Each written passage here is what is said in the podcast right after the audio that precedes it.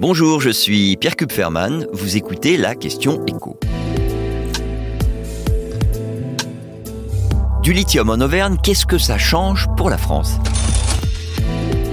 Le leader français de l'industrie minière, Imeris, vient d'annoncer qu'il était en mesure d'exploiter un immense gisement de lithium situé dans le Bourbonnais, entre Bourges et Clermont-Ferrand, à 50 km à l'ouest de Vichy.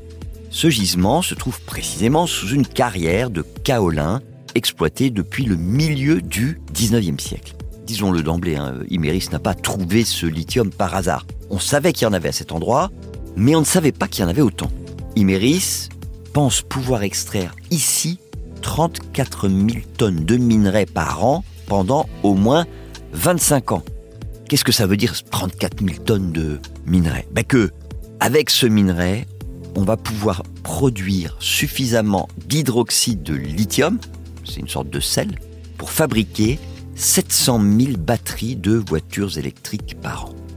L'autre bonne nouvelle, c'est que la production française de lithium s'annonce très rentable.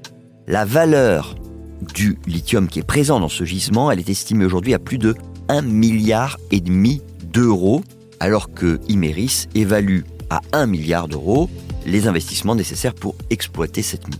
Cela dit, même pour un géant comme euh, Imeris, un milliard, c'est beaucoup d'argent. Donc le groupe se dit prêt à s'associer à des industriels, notamment des constructeurs automobiles qui voudraient euh, maîtriser euh, toute la chaîne de production de leurs batteries électriques. Reste malgré tout la question de l'impact environnemental de l'exploitation de ce gisement. Comme c'est le cas pour la plupart des minerais dont les industriels ont besoin, extraire du lithium, bah, c'est polluant. Et dire c'est pour cette raison qu'Imeris prévoit justement d'investir un milliard d'euros sur ce site avec une méthode qui se veut exemplaire. On s'explique. Des techniques d'extraction qui permettent de réduire à la fois la consommation d'eau et les rejets de produits toxiques. Une mine qui ne sera pas à ciel ouvert comme c'est quand même souvent le cas, mais une extraction qui va se faire dans des galeries souterraines, c'est-à-dire qu'il n'y aura pas de bruit, qu'il n'y aura pas de poussière pour les riverains. Et puis il y a le transport du minerai jusqu'à l'usine où il est transformé en hydroxyde de lithium sous forme de poudre. Bah, ce transport, il ne se fera pas par camion, mais avec un moyen de transport électrique, sans doute par voie ferrée.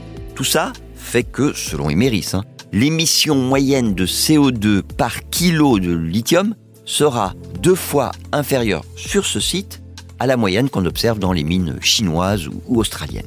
Et puis, le dernier avantage de ce gisement, c'est qu'il est situé sur une mine, je vous l'ai dit, déjà existante depuis un siècle et demi.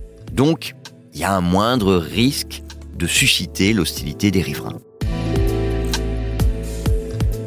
Vous venez d'écouter la question écho, le podcast quotidien pour répondre à toutes les questions que vous vous posez sur l'actualité économique.